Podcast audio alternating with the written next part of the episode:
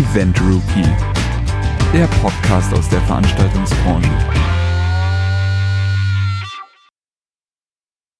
Die Stimmen haben sich erholt, die Füße tun nicht mehr weh, die erste Aprilwoche ist überstanden und somit auch die ProLight und Sound. Der Simon und ich haben uns wieder hier zusammengefunden, um ein bisschen die Messe Revue passieren zu lassen. Hi Simon. Ja, wunderschönen guten Tag, Trail. Sie haben sich hier zusammengefunden. Das sind Sätze, das kann nichts Gutes werden. Das ist entweder Hochzeit oder Beerdigung. Ja. Ist die Frage, beerdigen wir hier heute die Musikmesse? Ich hoffe nicht. Ja, und das wird sich zeigen. Die Musikmesse, da äh, denke ich mir, das kann passieren. Und wenn ich jetzt richtig böse bin, würde ich sagen, das muss passieren. Ähm, bei der ProLight Sound wird man noch sehen, was da passiert und so weiter und so fort. Genau, wir begrüßen euch jetzt erstmal hier zu unserem Spezialpodcast ähm, zur ProLight Sound. Nach wie vor. Was ja mittlerweile auch schon eine schöne Tradition ist. Ja, definitiv. Ich finde, das ist auch eine, eine gute Tradition, um die Leute ein bisschen darüber zu informieren, was so abgegangen ist, die nicht nach Frankfurt am Main fahren konnten zur ProLight Sound oder diejenigen, die vielleicht vor Ort waren und sich mal anhören wollen, was wir dazu sagen. Ähm, deswegen finde ich das ganz gut. Dieses Jahr haben wir unser Konzept ein klein wenig geändert im Gegensatz zu den Vorjahren. Aber ich würde sagen, darauf gehen wir später ein. Jetzt, ähm, ja, gucken wir doch erstmal, wie denn die ProLight Sound so war. Wie war sie denn für dich? Oh, ich bin mit ein bisschen viel Sorge dahin gefahren, weil ähm, allein beim Termine ausmachen, ich hatte zwar einen vollen Terminkalender, aber ich sag mal, äh, recht viel mehr hätte ich auch nicht mehr ausmachen können. Ähm, ich hatte mir die, die Ausstellerverzeichnisse angeguckt und es war schon, war schon deutlich weniger als in den Vorjahren. Dann ähm, war es ja bei uns auch noch so, dass am ersten, also am Aufbautag unsere Hefte erstmal ewig nicht angekommen sind, weil es oh, da ja. wohl einen schweren Aus Unfall und eine Vollsperrung gab. Das heißt, äh, die, die Sterne standen erstmal nicht so gut. Und da muss ich sagen, bin ich jetzt äh, im Nachhinein doch recht positiv rausgegangen aus der ganzen Geschichte. Ja. Also ich fand sie auch gut muss ich ganz ehrlich sagen. Ähm, bin mit ähnlichen Gefühlen hingekommen, beziehungsweise ja ähm, dann auch vor Ort erstmal ein bisschen geschockt gewesen über ähm, die Halle 8.0, in der wir ja unseren Stand hatten. Ähm, ja, einfach was die, was die Fülle der Aussteller anging, beziehungsweise auch die Nicht-Fülle der Aussteller. ähm, aber wie gesagt, dazu auch gerne später noch ein bisschen mehr. Jetzt, äh, ja, gerne, wie gesagt, auch so mein Resümee. Wie gesagt, ich fand sie persönlich nicht sonderlich schlecht.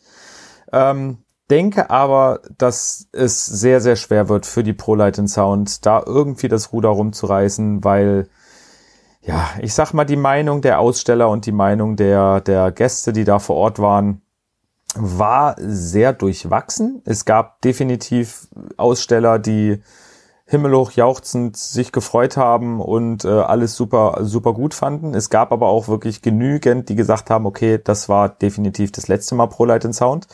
Das mhm. waren sehr viele Aussteller ähm, aus der Halle 4.0. Ähm, dazu, um erstmal so ein bisschen auf die Historie einzugehen oder auf die ProLight Sound selber für diejenigen Zuhörer von uns, die da vielleicht nicht ganz so im Bilde sind. Ähm, die ProLight Sound war vor knapp vier Jahren noch, also und die Jahre davor auch. Vor allem in den Hallen 8-0, 9-0, 10-0, 10-1, ähm, dann irgendwann auch in den, in den Elferhallen. Mm, das hat auch eigentlich immer ganz gut geklappt. 8-0 war immer schon die Audiohalle, 9 war, war Licht und Defekte, Bühnentechnik war in der, in der 10er Halle, genauso wie weitere, ähm, ja, Effektherstellervertriebe und so weiter. Ähm, die, Pro, die Musikmesse war zeitlich versetzt und beziehungsweise damals glaube ich noch zeitlich gleich, ähm, befand sich aber in den vorderen Hallen, also 3-0, 3-1, 4-0, 4-1, 5-0, 5-1 und äh, 6er Hallen und so weiter. Also es waren wirklich einige Hallen, die da belegt waren. Und dann kam irgendwann die Zeit, wo die Musikmesse immer ja, weiter abgebaut hat, weniger Aussteller hatte, weniger Besucher gezogen hat. Und um das ein bisschen äh, zu unterstützen, weil die ProLight immer stärker wurde, hatte man sich gedacht, ach naja, dann machen wir das irgendwie zeitlich ein bisschen getrennt oder doch wieder zusammen oder wie auch immer. Zumindest von der Hallenaufteilung her war es dann so, dass die ProLight Sound in die Hallen 3-0, 3-1, 4-0, 4-1 und 5-0 gewandert ist. Ähm, Festhalle und Forum sowieso, weil in der Festhalle ja auch seit sehr langer Zeit der Leo Award immer präsentiert wird und äh, PRG da quasi ja das Ganze als äh, ihre Halle nutzen, um sich zu präsentieren. Ähm, auch das wurde am Anfang, naja, hm, mit ein bisschen Bauchschmerzen hingenommen, aber okay, die Aussteller haben trotzdem die Treue gehalten, haben sich dann auch dran gewöhnt und alles war gut. Und dieses Jahr wurde dann plötzlich wieder alles über den Haufen geworfen. Ähm, aber ich sage jetzt mal schlimmer als die Jahre davor, weil die ProLight Sound ähm, wieder in den hinteren Teil der Messe rückte. Das bedeutet, äh, die Halle 8.0 wurde wieder zur Audiohalle. So, und jetzt wurde aber nicht, ähm, wie man es eigentlich hätte machen können, eine Halle 9 für wieder Lichttechnik genutzt und eine Halle 10 für vielleicht Videotechnik, Effekte, Bühnenbau und so weiter, sondern ähm, die Halle 12.0 und 12.1, also quasi die, die neue Halle des, der, der Messe Frankfurt, wurde bespielt. Ähm, ja, was vielleicht einfach eine Vorgabe ist der Messe Frankfurt, dass die bespielt werden muss, damit sie einfach ihre Kosten irgendwie deckelt. Zumindest ähm, war dann die Halle 8.0, 12.0, 12.1 und ähm, die Halle 4.0 und 4.1 belegt.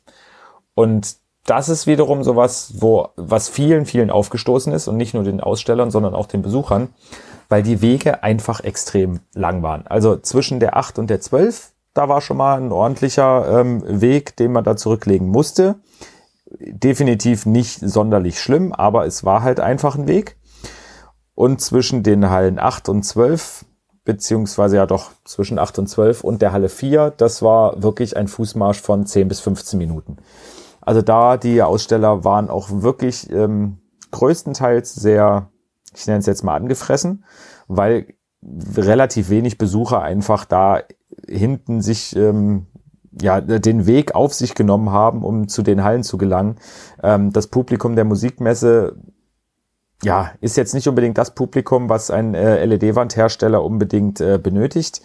Ähm, und das war halt auch das Ding, dass genau diese Hersteller, also LED-Wandhersteller, Videotechnik und so weiter, in den Hallen 4.0 untergebracht wurde. 4.1 war die Netzwerk-Area mit, ähm, ich glaube, AIDA war vor Ort, die Europäische Eventakademie, also die Euraka, ähm, und weitere äh, ja, Jobdienstleister, sage ich jetzt mal, oder Weiterbilder.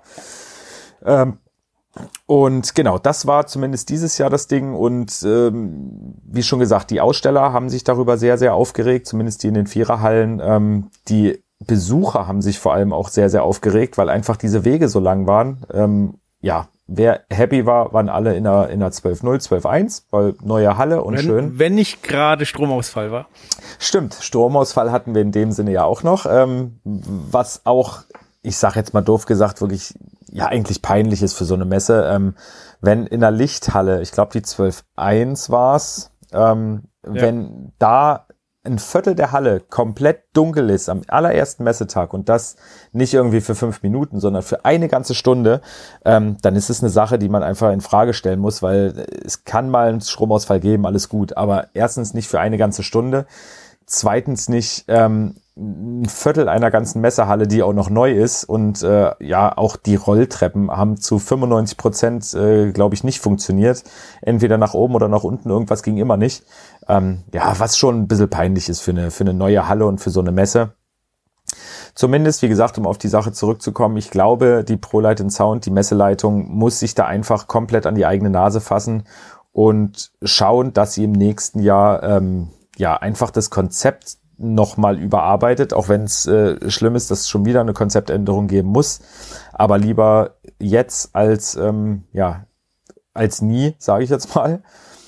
Weil es muss sein, dass Besser die jetzt, bevor es zu spät ist. Ja, richtig. Ähm, es muss sein, dass die ProLight Sound einfach wieder zusammenwächst. Das bedeutet, ähm, ja, Halle 8.0, 9.0, 10.0, 10.1, 11er meinetwegen, die 12er auch, alles ist gut, aber hinten in der Viererhalle irgendwie noch Leute unterzubringen, damit die Musikmesse vielleicht noch ein paar Besucher von der ProLight abstaubt, das ist halt einfach nicht machbar. Und in meinen Augen, so leid es mir tut, sollte man vielleicht einfach drüber nachdenken, eine Musikmesse einfach, ähm, ja, zu begraben und nicht mehr auszuführen und dafür halt wirklich die volle Konzentration auf eine ProLight und Sound zu setzen, weil die läuft halt einfach nach wie vor gut. Die hatte viele Besucher, ähm, wie gesagt, und das läuft und das ist gut, aber es muss einfach jetzt ein Umdenken kommen. Ansonsten wird es mit einer Erstarken der ISE immer schwieriger, in diesem Messebusiness irgendwie noch ein, ja, irgendwas zu reißen.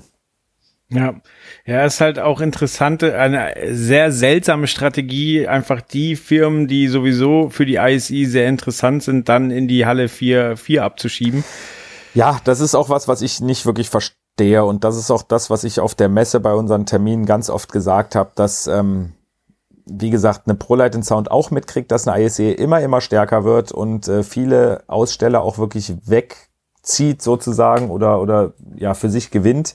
Ähm, dass man dann die Aussteller, die eins zu eins ISE-Klientel sind, nämlich wie gesagt diese komplette Videobranche, die so weit weg vom Schuss ähm, unterzubringen, anstatt die irgendwie mit, mit Special-Angeboten und was weiß ich, den roten Teppich auszulegen, damit die wenigstens noch die Fahne hochhalten für die ProLight, das ist für mich, ähm, ja, ich, ich verstehe es einfach überhaupt nicht mehr. Keine Ahnung. Aber was soll's?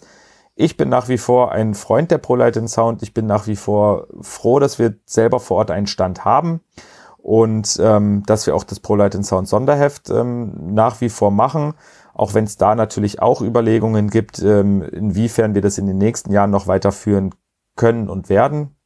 Ähm, aber wie gesagt, ich, ich mag das Heft, ich bin da glücklich drüber, aber intern in der Messe muss es auch mal ein Umdenken geben und vielleicht sollte man sich auch mal darauf besinnen, ähm, ein bisschen mehr auf die Aussteller zu hören und einzugehen, weil wir selber sind ja auch Aussteller und was es da im Vorfeld für Quälereien gab, für Unstimmigkeiten, für Diskussionen, das ist einfach, ähm, ja, es nervt einfach. Man hat dafür auch keinen keinen Nerv, ähm, sich da im, im Vormessestress damit zu beschäftigen.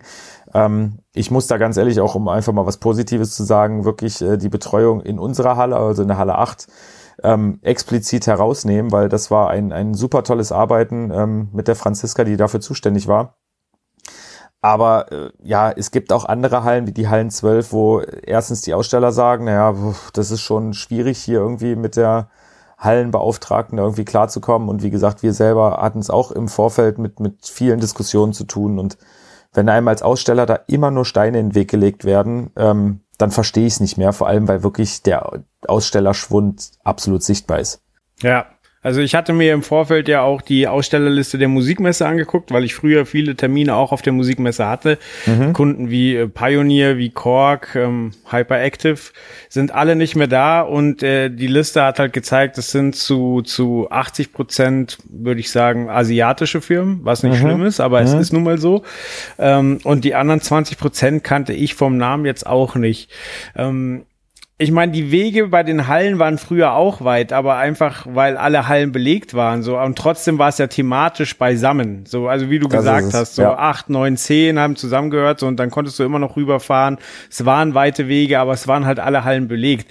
Und jetzt gibt's einfach nicht die Notwendigkeit für, für diese weiten Wege. Und wenn ich von der Halle 12 in die Halle 4 fahre und wie du schon sagst, eine Viertelstunde brauche und dann noch diese psychologische Hürde kommt, dass ich die S-Bahn überquere. Also ich stelle mir vor, ein Besucher ist mit der mit den Öffentlichen gekommen in Frankfurt. Ähm, keine Ahnung, ist von mir aus auch mit dem Zug angereist. Er kommt mit den Öffentlichen, besucht die Hallen 12.0, 12.1, geht dann noch in die 8, ist dann schon erschöpft, aber sagt, komm, wir gehen noch in die 4, macht sich auf den Weg, ist echt lange unterwegs und ähm, bei der Hälfte überquert er dann die S-Bahn und sieht, ey, in drei Minuten kommt meine S-Bahn, vielleicht überlegt er sich's nochmal, ob er dann wirklich weitergeht und das ist einfach ein Ding, das darf nicht sein.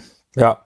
Nee, das, das, genau das ist es halt. Das ist halt das, das, ja, das Ding an der Sache. Und ja, wie gesagt, wie du schon sagtest, ne, man guckt sich das Ausstellerverzeichnis der Musikmesse an und ähm, erstmal wundert man sich und denkt sich, wie jetzt 3.0, und äh, ja, wo sind die anderen Hallen? So von ungefähr acht oder zehn wie vor, ja, wie gesagt, sechs, sieben Jahren noch. Ähm, nee, da kommt nichts mehr. Also das war's wirklich. Also ich war dieses Jahr so erstaunt über die Halle 3.0. Ähm, die einfach die mal ja alleine von Yamaha gefüllt wurde. Richtig, also da, da sieht man schon mal, was das für eine Größe war und was das für eine Bedeutung auch war, wenn ein Unternehmen sich eine komplette Messehalle sozusagen unter Nagel reißt. Und ähm, dieses Jahr, wie gesagt, war die 3.0 unterteilt durch Molton-Bahnen ähm, in, in sechs unterschiedliche Segmente oder es können auch mehr gewesen sein, ähm, wo jedes Segment ein Instrument darstellte sozusagen. Also da waren, da waren ähm, Schlagzeuge, da waren Gitarren, da waren, was weiß ich, Flötenhersteller und alles Mögliche in einer Halle. Ähm, und jeder, der vor einigen Jahren schon mal auf der Musikmesse war und da vielleicht ähm, ja in eine Schlagzeughalle gegangen ist, also wirklich eine Halle nur mit Schlagzeugherstellern. Ähm, ich war da selber immer nur fünf Sekunden maximal, weil es war mir einfach viel, viel zu laut. Aber es war ein Erlebnis und jetzt, wie gesagt, ist das ein, ein abgetrennter Bereich einer Halle und äh, dieser Bereich ist ja ein Sechstel dieser Halle. Und das zeigt einfach, dass dieses Konzept dieser Musikmesse vielleicht so einfach auch nicht mehr funktioniert. Es gibt mittlerweile für jede einzelne Musikrichtung, für jedes Instrument eigentlich so die, die, die eigene Messe, sage ich jetzt mal, mhm. außerhalb der Messe Frankfurt. Ähm, ich bin auch wirklich sehr, sehr gespannt, äh, wie das Ende des Jahres äh, in Leipzig ablaufen wird, wo es den, den Musikpark gibt, ähm, was auch eine Art Musikmesse sein soll. Ähm, wenn die es klug anstellen, dann äh, könnte das auch eine neue Musikmesse werden. Und wie gesagt, ich kann der Messe Frankfurt, also ich persönlich jetzt einfach nur raten, dass das wirklich, ja, doof gesagt sein zu lassen, ähm, sich auf das, das gut laufende Business der ProLight Sound zu konzentrieren und fertig ist. Ähm, aber okay, ich bin nicht die Messe, ich bin nicht die Messeleitung, da habe ich zum Glück äh, keine, keine Aktien mit im, im, im Boot sozusagen. Ähm, es ist nur wirklich auffällig, dass das irgendwie ja, dass es äh, schwierig ist zurzeit und dass man einfach nur hoffen kann, dass die ISE ähm, der ProLight Sound nicht komplett den Rang abläuft. Ähm, ja, obwohl auch zur ISE es ja sehr viele differenzierte Meinungen gibt. Ähm, wir hatten über die Messe ja im letzten Jahr in dem Podcast auch noch äh, gesprochen. Damals ging es in erster Linie darum, wo geht die ISE hin? Jetzt mittlerweile weiß man, dass sie nach Barcelona geht ab 2021. Ähm, was einige Hersteller äh, sehr, sehr kritisch sehen und auch da wieder am Überlegen sind, ob sie noch teilnehmen oder nicht, was vor allem ähm, einfach die Logistik angeht. Weil ich sag mal, so ein, so ein Trailer mit Material nach Amsterdam ähm, zu schicken, ist relativ schnell gemacht.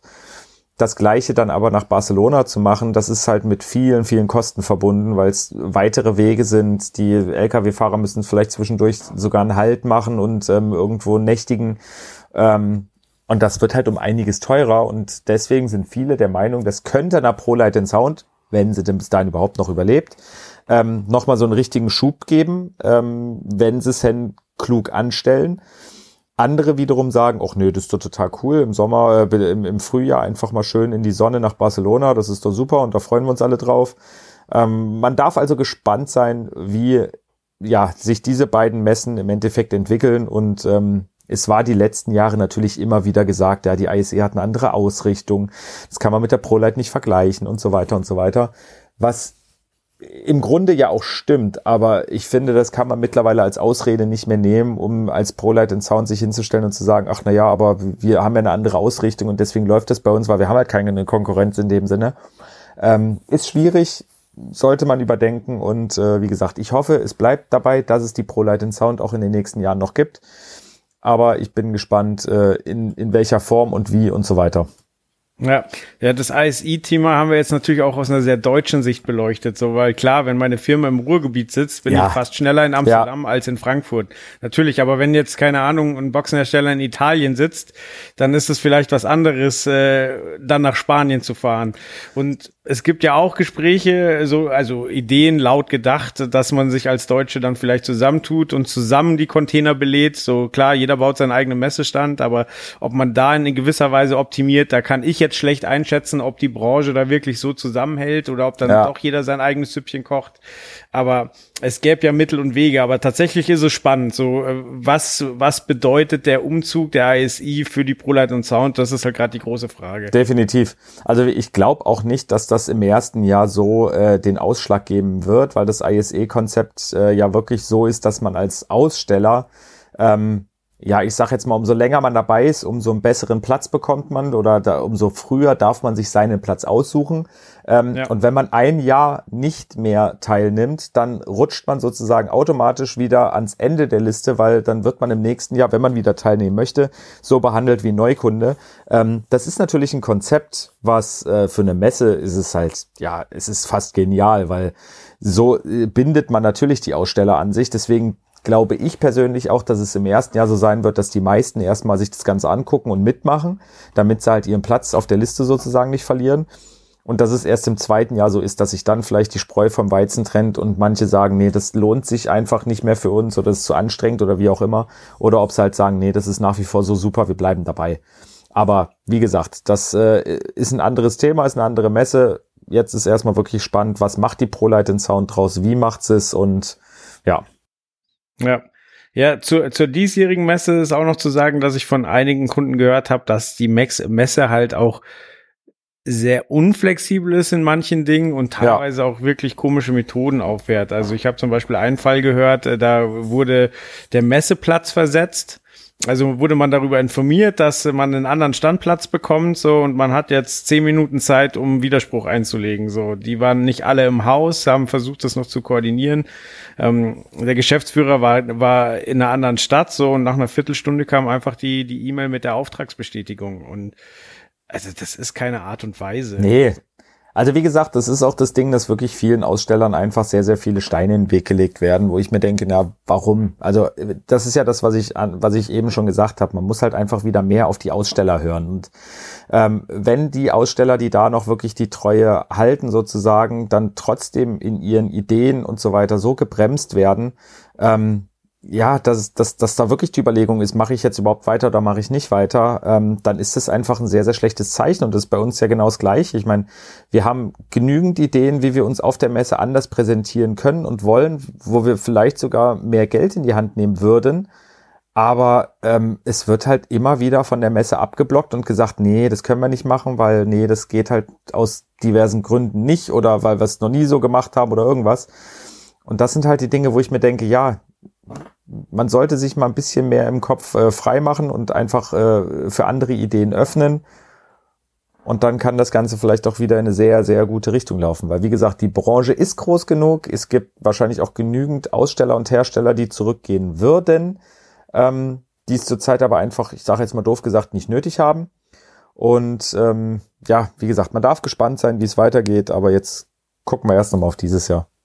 Ja, was ich ja immer mag, äh, die letzten zwei Jahre ist, wenn du jemanden triffst auf der Messe, dessen erstes Jahr das ist. also wir hatten das letztes Jahr mit Nature Ears, die gesagt haben, hey, total geil und und äh, interessant. Ähm, weil sie es halt noch nicht anders kannten. So, aber dieses Jahr ja, muss die sind sagen, dieses war, Jahr auch nicht mehr dabei, oder? Genau, sind nicht mehr da, genau. Und äh, bisher gab es ja für die Indie-Hersteller gab es ja die letzten Jahre auch diese Silent Stage. Ähm, ja. das, das ist auch so eine Sache. Ähm, äh, A waren viele Firmen, die daran beteiligt waren, nicht mehr vor Ort, aber ähm, es gab halt auch Firmen wie wie In-Ears zum Beispiel, die die da waren und denen man auch zwei oder drei Wochen vorher gesagt hat, dass es keine Silent Stage geben wird, die dann auch ja. sich überlegen mussten, wie wie äh, präsentieren sie sich denn dann dann und äh, ja machen sie noch was oder und dann halt auch die Überlegung ist so, ja, stelle ich jetzt selber was auf die Beine, was die, was die Messe dann wieder als coole Errungenschaft abfeiert oder lasse ich es einfach? Und wie gesagt, also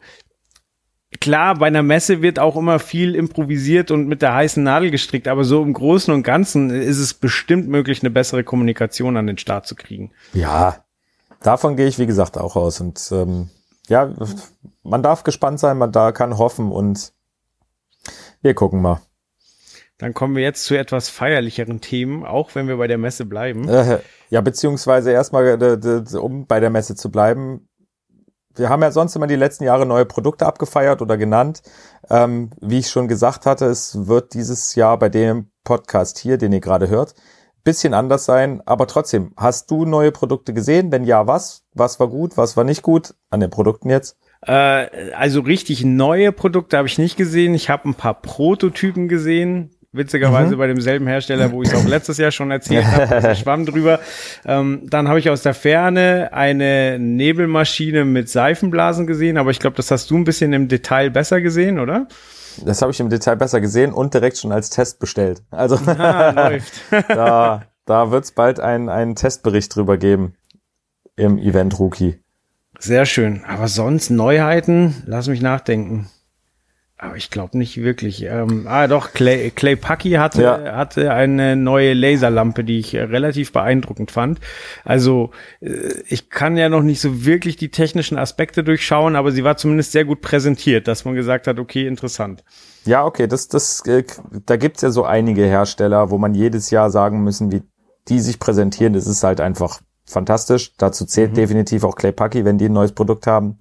Ähm, dann wird das auch ordentlich dargestellt. Äh, dazu zählt auch definitiv Robe, die ja immer wieder eine, eine richtige Show auf die Beine stellt und ähm, ja in ihrem auf ihrem ich nenne ihn jetzt mal in Anführungsstrichen kleinen Messestand ähm, da wirklich immer wieder was bieten. Ähm, aber auch sonst äh, Hersteller wie Eierton oder ähm, andere, die die immer wieder auch auch Lichtshows präsentieren, Chauvet genauso. Ähm, das ist natürlich für einen Messebesucher ist das natürlich immer wieder wunderbar und ein, absolutes Messe-Highlight, wenn man da halt so eine gut programmierte Lichtshow betrachten kann auf dem Messestand, was den Herstellern natürlich Nummer eins ähm, die Möglichkeit gibt, neue Produkte vorzustellen, was dem Zuschauer oder dem Besucher die Möglichkeit gibt, einfach mal eine schöne Lichtshow zu sehen und ähm, das, das macht einfach Spaß. Ansonsten muss ich ehrlich auch sagen, dass ich dieses Jahr, was die Produkte angeht, auch relativ enttäuscht war weil es wirklich nicht so das richtige Aha-Erlebnis-Highlight-Ding gab. Also es gab natürlich neue Produkte, das ist logisch bei so einer Messe, aber es gab jetzt nichts, wo ich sage, okay, das habe ich jetzt so noch nicht gesehen. Also das, ja, wie gesagt, es sind weiter, Weiterführungen, es sind, ähm, es ist der noch hellere Sharpie, es ist der noch bessere BI, ähm, es ist hier noch ein bisschen am, am Design gearbeitet worden. Ähm, da war jetzt nicht so wirklich was dabei. Was ich ganz cool fand, war bei Robe der, der Silver Scan oder Silver Scanner, was mhm. wirklich ein richtiger Scanner ist, ähm, wie man ihn von damals aus der Diskothek oder so kennt, was man heutzutage halt nirgendwo mehr sieht. Ähm, was auch ein bisschen damit zu tun hat, dass das Unternehmen äh, 25 Jahre alt geworden ist und so ein bisschen äh, an damals erinnern wollte, aber es hat auch ein ja, einen wirtschaftlichen, technischen Hintergrund, weil zum Beispiel bei Kreuzfahrtschiffen einfach die Einbauhöhe relativ gering ist. Und da der Markt ja aktuell sehr, sehr boomt, ähm, wurde da einfach ähm, ja drauf reagiert und geguckt, dass man ein Produkt entwickelt, was äh, eine geringe Einbauhöhe hat und trotzdem einen schönen Effekt macht und trotzdem einen schönen Beam macht. Ja, und das war wie gesagt bei Robe halt der Silver Scanner. Ähm, klar, wie gesagt, ansonsten die die Seifenblasen-Nebelmaschine war halt äh, war halt super. Die habe ich bei DJ Power gesehen. Ist jetzt aber auch keine Neuheit. Also das gab's auch schon. Das habe ich auch schon bei diversen Events gesehen. Mhm. Ähm, aber sonst, ja, wie gesagt, ein Highlight war jetzt nicht unbedingt dabei. Es gab neue Produkte, ähm, die man gesehen hat, wo man aber auch vorher schon wusste, dass es die gibt. Also auch dieses ähm, wie vor ein paar Jahren noch das Messe-Highlights und Messe-Neuheiten bis zum Tag der Öffnung sozusagen komplett geheim gehalten werden und dann auf der Messe erst präsentiert werden, das gibt's kaum noch. Also es wird eher im Vorfeld vieles, vieles kommuniziert, ähm, damit man schon mal so ein bisschen Einblick hat. Also wenn man jetzt auf ganz, ganz große Namen schielt, dann ist es ja eigentlich bei Apple mittlerweile auch nichts anderes mehr, weil ein iPhone, wenn es neu vorgestellt wurde, äh, wird, dann sind vorher so viele Details darüber eigentlich schon bekannt, auch wenn es noch nicht 100% offiziell bestätigt ist. Aber trotzdem stimmt es meistens, was da irgendwie durchsickert und das wäre vor, ja, fünf, sechs Jahren äh, undenkbar gewesen ähm, dass irgendwie ein iPhone vorher schon bekannt äh, war, wie das ja. aussieht und so weiter. Und so ist es jetzt halt auch. Jetzt wird's halt aktiv, sage ich jetzt mal, von den von den Herstellern betrieben, dass vorher Pressemitteilungen rausgeschickt werden oder ähnliches und man auf diversen Internetportalen ähm, schon sehen kann, was wird es Neues geben. Vielleicht ist man deswegen auch so ein bisschen enttäuscht, dass man denkt vor Ort, ach naja, es gibt jetzt nicht wirklich was richtig Neues, weil man es einfach vorher schon im Internet gesehen hat oder ähnliches.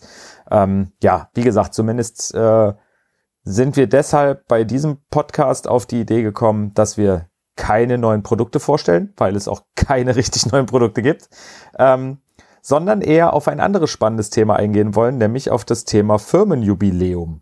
Und das fand ich dieses Jahr wirklich erstaunlich, ähm, dass es super viele Firmen gab, die in diesem Jahr Jubiläum gefeiert haben, also die wirklich einen runden Geburtstag hatten und schon sehr, sehr lange in der Branche aktiv sind.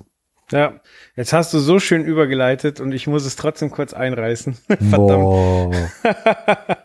Aber halte den Gedanken. Was mir aufgefallen ist, ähm, dass teilweise die Stände auch gar nicht mehr versuchen, mit ihren Produktneuheiten Aufmerksamkeit äh, zu erregen, sondern sich irgendwelche anderen Eyecatcher basteln. Also Ja. Ultralight zum Beispiel hatte aus, aus Kabeln und, und ähm, Stativen ein Motorrad gebaut, was auch viel, viel fotografiert wurde. Ähm, ich habe einen Projektor gesehen, auf dem Hotdogs gegrillt wurden. Ich äh, kann mich an Stand letztes Jahr erinnern, wo dann Serrano-Schinken frisch abgeschnitten wurde. Und also man versucht irgendwie ähm, mit anderen Dingen Aufmerksamkeit für den Stand äh, zu generieren, aber witzigerweise nicht mehr mit den eigenen Produkten. Die werden dann natürlich gezeigt, aber erstmal versuchst du mit irgendeinem Eyecatcher Social Media Aufmerksamkeit und Besucheraufmerksamkeit zu generieren und das finde ich auch eine bemerkenswerte Entwicklung eigentlich. Bemerkenswert negativ oder positiv? Bemerkenswert. Also, so natürlich wäre es schöner, wenn wenn jeder irgendwie ein Produkt hervorzaubern könnte, wo man sagt, oh, das ist interessant, da muss ich jetzt aber hingehen, so, aber dass sich halt trotzdem im Kopf gemacht wird und irgendwie versucht ein Alleinstellungsmerkmal zu kriegen, das ist halt doch irgendwie eine ne Marktentwicklung so. Ja. Also so klar, es sind viele Mitbewerber, viele Konkurrenten da und irgendwie muss ich halt auffallen und ähm, ja, dass das dann teilweise mit so Eigenbauten realisiert wird, finde ich schon interessant. Ja, nee, das stimmt schon. Das ist, äh, da, da, da hast du recht, dass ja, der, der, der Stand an sich entweder in Szene gesetzt wird oder wie gesagt wirklich ein einzelnes Produkt, ähm, beziehungsweise als äh, ein Produkt, aber nicht das, das neueste Messeprodukt sozusagen, sondern wie du schon sagtest, so ein, so ein Fahrrad aus, aus Stativen oder so. Ähm, ja, das ist eine Entwicklung, das stimmt schon, die, die war vor ein paar Jahren auch noch nicht so. Da wurde wirklich äh, das, das, das, der neueste Scheinwerfer oder das neueste Line Array oder irgendwas richtig in Szene gesetzt, damit da ähm, die Aufmerksamkeit drauf gelenkt wird. Und jetzt guckt man halt erstmal wirklich, dass man die Leute zu sich an den Stand kriegt und so weiter. Was denke ich aber auch viel mit diesem ganzen Internet äh, Klimbim zu tun hat. Mhm. Ähm, ich meine, wir selber machen es ja auch auf der Messe, dass wir halt ähm, neue Produkte auf Instagram irgendwie präsentieren oder ähm, auf, auf, auf Facebook und Twitter immer wieder darauf aufmerksam machen, äh, was wir Schönes gesehen haben. Und das ist natürlich was, man fotografiert schneller mal ein, ein, ein Motorrad aus Stativen als einen neuen Scheinwerfer, der einfach nur rumsteht.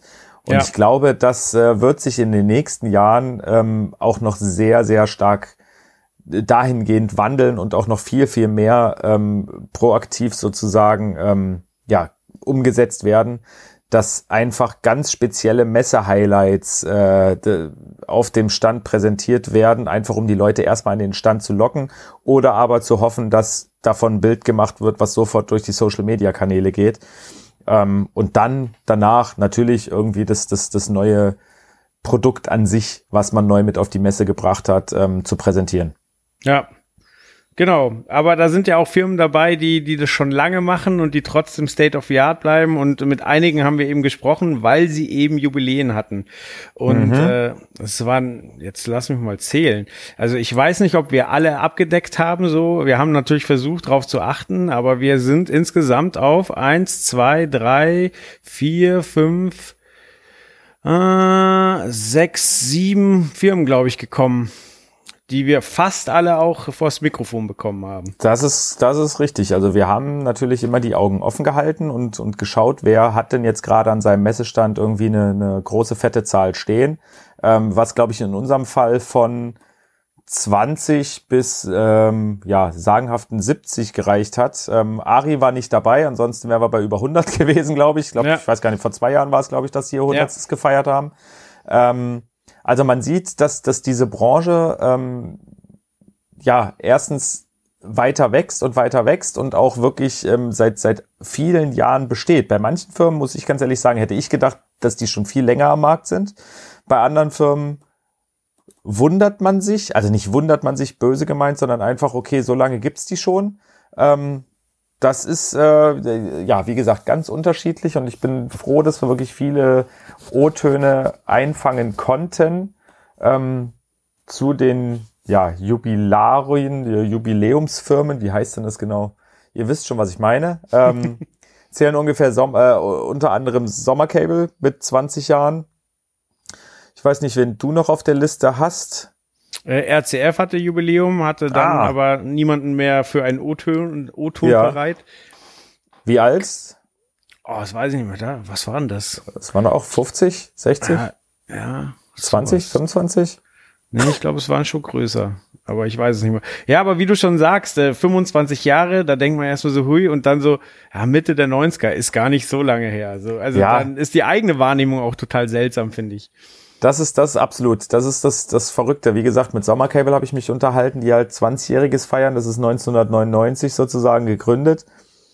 Wo ich mir halt auch so denke, das ist wirklich abgefahren, weil ich eigentlich nur zwei oder drei Jahre später auch in dieser Branche sozusagen angefangen habe. Ich weiß gar nicht, wann wir soweit sind. In zwei Jahren dürfen wir dann auch endlich zehnjähriges feiern. In zwei Jahren, ja. Ja, eben, also, du, das, was du sagst, ist echt ein schönes Beispiel, weil für dich sind die halt schon immer da. Ja. So, und wenn du dann hörst, na ja, ist halt erst 20 Jahre, dann so, okay, krass. Mhm. Naja, es ist abgefahren. Wen hatten wir sonst noch auf der Liste? König und Meier, das weiß ich, weil die sind 70 Jahre jetzt mittlerweile dabei, also mit äh, Stativen und allem, was dazugehört, alles, wo man etwas draufstellen oder aufhängen muss. Ja, Ähm, die hören wir später auch noch und ist auch sehr interessant, eben weil 70 Jahre wirklich eine amtliche Zeit Ja. ist, wo sich viel verändert hat. definitiv. Äh, wir haben auch aus einem etwas anderen Bereich, wir haben quasi die Euraka haben wir dabei, Okay. Die, die ja quasi ähm, Veranstaltungstechniker ausbilden. Ja. Das heißt, da kriegen wir nochmal eine etwas andere Perspektive. Wir haben Robe, da hast du vorhin schon gesagt, die hatten 25-jähriges Jubiläum, haben deswegen nochmal eine Art Scanner vorgestellt. Wir haben Steinecke, wir haben Klotzkabel, auch wir haben so einiges. Das ist, ja, wie gesagt, das war, ich weiß auch nicht, warum das dieses Jahr so war. Also es kann auch sein, dass es die letzten Jahre immer so war. Wir haben es noch nie gecheckt oder haben nie groß drauf geachtet, aber ich fand es dieses Jahr auffällig. Ähm, wie gesagt, wie viele Jubilare es gab, aber vielleicht war das so eine Zeit, so 94, 99, 2004. Das klingt fast wie ein Fußballhit. ähm, 2000 wieder. Ähm, aber wie gesagt, das ist, ähm, ja, ich, ich find's schön und da dachten wir uns halt, na komm, dann gehen wir mal auf, auf äh, Jubilare ein und so weiter. Und ähm, auch in dem Zusammenhang wieder würden wir uns natürlich freuen über, über Feedback von unseren äh, Hörern, Lesern, wie auch immer. Ähm, schreibt uns doch einfach gerne mal, wie lange ihr jetzt schon in dieser Branche tätig seid. Vielleicht auch irgendwie ja, euer schönstes Erlebnis, euer schlimmstes Erlebnis, ob ihr überhaupt irgendwelche Erlebnisse hattet, die, die, die besonders sind. Aber ich glaube, das sind halt auch Sachen, die, die das, ja, die das Leben schreibt und die halt auch andere einfach interessiert. Und wenn da, wenn wir da einfach äh, vieles Schönes zusammentragen können, dann würde ich da vielleicht fast sogar mal gucken, ob ich da irgendwie eine Doppelseite im Heft reserviere, um da einfach mal ein paar Stories aus der Branche zu, zu präsentieren. Ähm, deswegen, wie gesagt, schreibt uns sehr, sehr gerne an. Entweder mich direkt, äh, den Simon unter sk.eventrookie.de oder auch gerne den Joel unter js.eventrookie.de. Und genau, wir gucken jetzt aber auf die besagten Firmen, die auf der ProLight Sound Jubilare, Jubiläen gefeiert haben. Genau, und ich würde vorschlagen, den Anfang macht dann gleich mal GLP, die auf 25 Jahre zurückblicken können. Super, dann gucken wir mal, was die Herrschaften zu erzählen haben. Nun bin ich bei GLP, die dieses Jahr auf stolze 25 Jahre zurückblicken können. Stell dich doch bitte kurz vor. Ja, mein Name ist Uli Steinle. Ich bin äh, fürs Marketing zuständig bei GLP und auch schon seit 2007 im Unternehmen. Weißt du denn, äh, mit, ähm, ob ihr schon immer mit der Produktkategorie angefangen habt? Weißt du, was euer erstes Produkt war? Ja, unser erstes Produkt war, war ein Scanner, wie 1994 äh, üblich war. Äh, das war der Joy 300 mit einem 300 Watt äh, Leuchtmittel drin. Und es ging dann weiter mit, mit dem Patent Light, das der ein oder andere vielleicht noch kennen mag. Es war eine ziemlich innovative Lampe, mit in beiden Achsen 360 Grad Pan und Tilt hatte. Und das war so das erste Produkt, das äh, GLP etwas anders gemacht hat als, als die anderen. Und würdest du sagen, Elemente der, der Ursprungsprodukte findet man auch, auch in äh, ein paar von den heutigen Produkten? In den Grundideen ja. Die Grundideen bedeutet, äh, wir versuchen immer mal wieder, manchmal gelingt es, manchmal gelingt es nicht, Dinge anders zu machen als, als andere. ganz prominent, äh, alle unsere Moving Heads haben keine Base, das ist baseless. Das ist so ein bisschen GLP-Signature von uns. Wir versuchen, wir versuchen immer äh, sehr leichte Produkte zu bauen. Auch das unterscheidet uns ein bisschen. Fallen dir noch so ein paar Milestones ein, die, die äh, in den letzten Jahrzehnten wichtig waren, damit es für die Firma weitergehen konnte? Gab es so ein paar, paar äh, Punkte, wo du sagtest, okay, das war nochmal was Entscheidendes?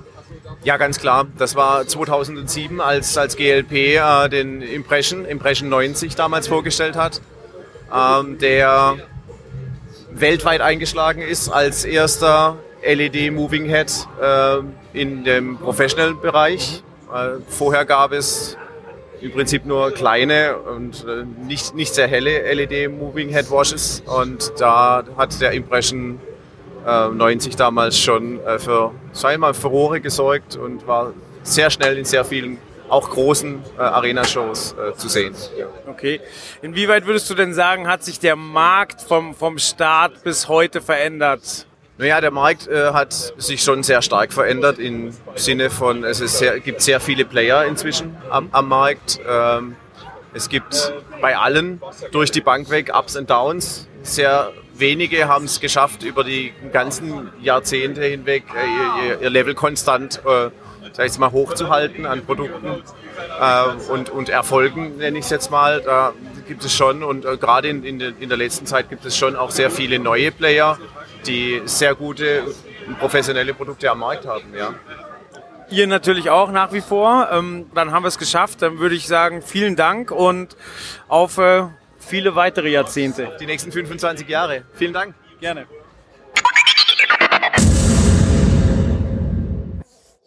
So, das war GLP. Besonders interessant fand ich ja die Markteinschätzung. Also äh, die ehrlichen Worte einfach zu sagen, dass es bei jedem mal, mal richtig gut lief, dann wieder bergab ging. Also dass es ganz, ganz schwer ist, in der Branche Konstanz zu zeigen. Ja.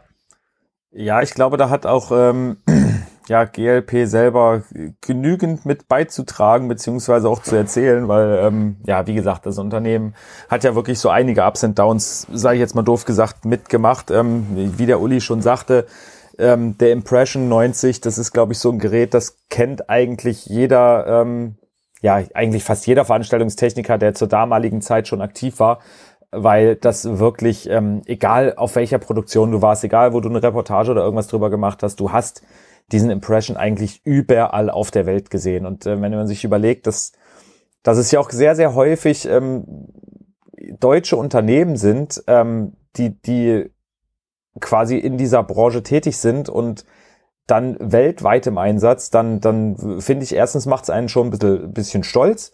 Und ähm, auch wenn man selber damit natürlich nichts zu tun hat, aber ähm, ja, es ist, es ist faszinierend, solche, solche Meilensteine auch der einzelnen Unternehmen zu sehen.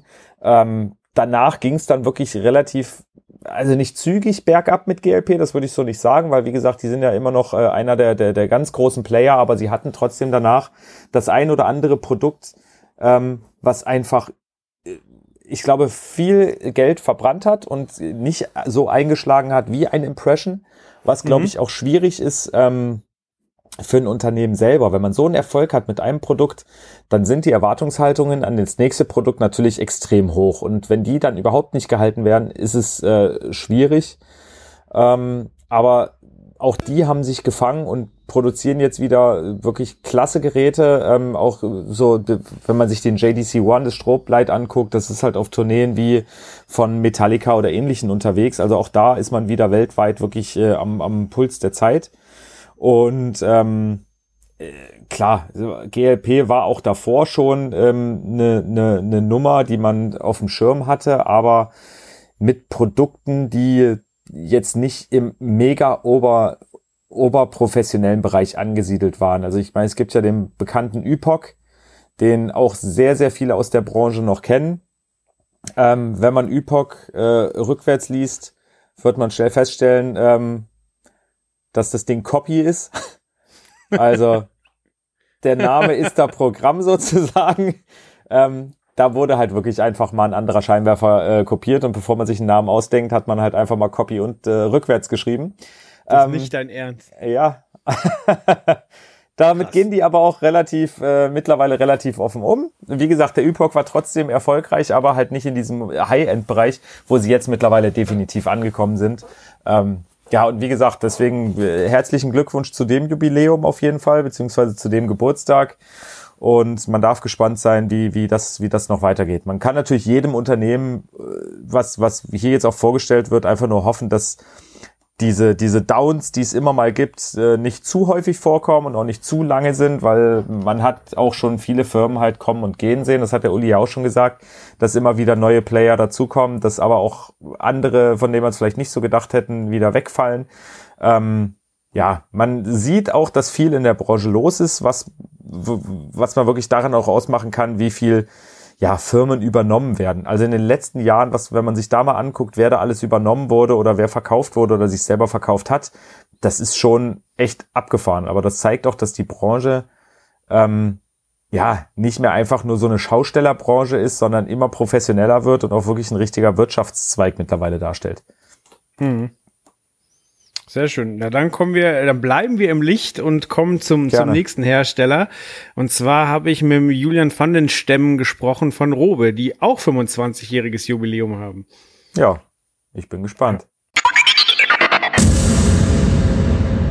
So, jetzt bin ich bei Robe mit dem Julian, denn auch äh, Robe darf auf ein stolzes Jubiläum äh, zurückblicken. Wie viele Jahre habt ihr jetzt geschafft? Ja, genau. Wir sind jetzt dieses Jahr im 25. Jubiläum der Firmengeschichte. 1994 wurde Robe gegründet, damals noch unter dem Namen Robe Showlighting. Und los ging es damals als äh, OEM-Hersteller.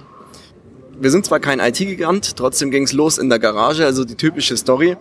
Und zwar ging es damals los äh, mit dem Ladislav Petrik, der sich mit der Technologie rund um ähm, Scanner und bewegtes Licht befasst hat und relativ schnell festgestellt hat, dass er da auch bessere Lösungen selber anbieten kann. Und ähm, somit hat er dann sich zum Ziel gesetzt, zur Musik bewegtes Licht ähm, zu entwickeln. Nach kurzer Zeit kam dann auch der Josef Falcher dazu und hat sich um den Vertrieb der Scheinwerfer gekümmert. Beide sehr ambitioniert und äh, nach ein paar Jahren als OEM-Hersteller ging es dann auch 2002 unter der Marke Robe selbst an den Start. Es wurden eigene Scheinwerfer in Rimini damals vorgestellt. Und so kam dann eigentlich wirklich die äh, schnelle Erfolgsstory ins Leben. Über die letzten Jahre sind wir wirklich enorm gewachsen und ähm, müssen doch auf wirklich eine sehr erfolgreiche Zeit der Lichtinnovationen zurückblicken. Wie würdest du denn sagen, hat sich der Markt äh, gewandelt? Also du hast schon gesagt, äh, ihr, ihr seid größer geworden, ihr seid wahrscheinlich auch internationaler geworden. Mhm. Ist das generell so eine Entwicklung vom Markt, wenn man, wenn man vergleicht zu den Anfängen und heute? Ja, sicherlich. Ich meine, ähm, Internationalisierung hält ja in allen Bereichen Einzug ähm, und wir wären definitiv nichts ohne unsere internationalen Märkte. Wir sind auf allen Kontinenten vertreten. Wir haben rund 100 verschiedene ähm, Vertriebler und Vertriebsregionen. Ohne diesen Absatzmarkt und das Feedback auch von, von den internationalen Kunden wären wir mit Sicherheit nicht dort, wo wir heute wären. Gibt's denn irgendwelche Leitfäden, irgendeinen Spirit, den quasi äh, in den, der in den Gründungsjahren aufgestellt wurde, wo du sagst, ja, das zieht sich bis heute durch die Firma? Definitiv. Und zwar kann man da ganz klar sagen, Made in EU. Das heißt, wir haben angefangen mit der Produktion in Tschechien und das ist bis heute auch so. Wir haben die ganze Produktionskette von vorne bis hinten in eigener ähm, ja, Kontrolle, kann man sagen. Kontrolle deshalb, weil wir natürlich sehr stark auf die Qualität achten möchten. Ähm, das fängt an bei der Bestückung der Platinen bis hin zur Metallproduktion, bis hin zu Plastik, Spritzguss oder Tiefziehen, ähm, Optik, Pulver beschichten, alles aus einer Hand. Und dadurch können wir natürlich auch wirklich erstens flexibel agieren und zweitens mal wirklich sehr gute Qualität liefern. Und dieser Spirit besteht auch heute noch. Das Werk ist sehr stark gewachsen und wir können wirklich stolz noch darauf äh, zurückblicken und sagen, wir sind immer noch mit voller Produktion in der EU in Tschechien präsent. Sehr schön. Ja, dann auch von uns nochmal alles, alles Gute. Wer mehr über das äh, Jubiläum erfahren möchte, kann sich äh, bei Robe informieren. Äh, wo geht man da am besten hin? Da schaut ihr am besten auf unsere kleine Landingpage, die wir zu unserem Jubiläum äh, online geschalten haben. Und zwar findet ihr die auf roby25anniversary.com. Dort, dort wird der Content auch in entsprechend verschiedenen Sprachen angeboten. Könnt ihr euch auf eure Sprache beziehungsweise auf Deutsch auch umstellen. Genau, und äh, bei das 25, also wirklich 2,5 äh, die Ziffern geschrieben, da findet ihr alles. Dann sage ich vielen Dank und weiterhin viel Erfolg in den nächsten Jahrzehnten. Vielen Dank.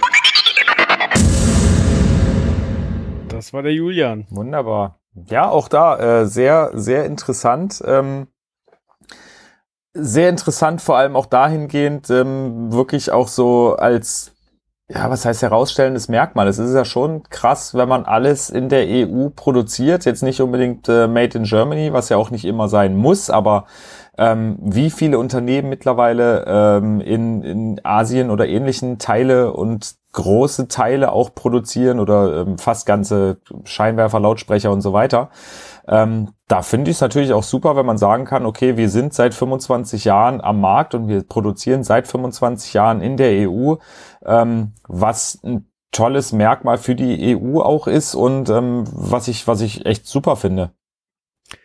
Das stimmt. Also das ist ja schon, schon auch eine, eine Entscheidung, die man immer wieder hinterfragen muss, so, weil man hat ja einen enormen Preisdruck. Ja. So, also, also einerseits finde ich die Vorstellung wahnsinnig, dass es einfach wesentlich günstiger ist, etwas von Asien mhm. hierher verschiffen zu lassen und auch ähm, äh, mit Zoll und und Schiff und allen Pipapo und trotzdem ist es günstiger. Andererseits ähm, machen es halt, wie du sagst, ganz, ganz viele und dann die bewusste Entscheidung zu treffen, nein, wir, wir schaffen hier die Arbeitsplätze, wir, wir machen hier die Qualitätssicherung und so weiter, finde ich schon bemerkenswert. Absolut. Und wie gesagt, dass darunter halt auch, ähm, ja, weder eine Qualität noch ein Preis noch sonst irgendwas leidet, das sieht man ja bei Robe wirklich ganz, ganz, ganz, ganz deutlich. Also ich meine, ja, Robe ist definitiv nicht einer der, der Billiganbieter und nicht der preisgünstigste Hersteller. Es gibt trotzdem auch definitiv auch noch teurere Hersteller und ähm, von der Produktqualität her pff, kann man da absolut nichts sagen. Also wenn man sich ein, Pointy oder ein Mega Pointy oder ähnliches anguckt, ähm, dann ist es einfach, sind das mittlerweile wirklich Produkte, die ähm, auch da weltweit eingesetzt werden und einfach ähm, ja, sehr, sehr, sehr, sehr beliebt sind, was ich super finde. Und trotzdem ist es nicht so, dass man dafür irgendwie, ähm, ja, so viel ausgeben muss wie, wie für, für andere Geräte, die ähnliche Eigenschaften haben. Also man kann nur mhm. hoffen, dass man diesen Preisdruck ähm, nicht irgendwann mal Tribut zollen muss und dass da nicht irgendwann gesagt wird, na okay, wir müssen leider doch ähm, weggehen. Weil, wie gesagt, ich finde das immer gut, wenn Produktionen, wie gesagt, entweder direkt in Deutschland nach wie vor sein können oder wie gesagt wenigstens in der EU.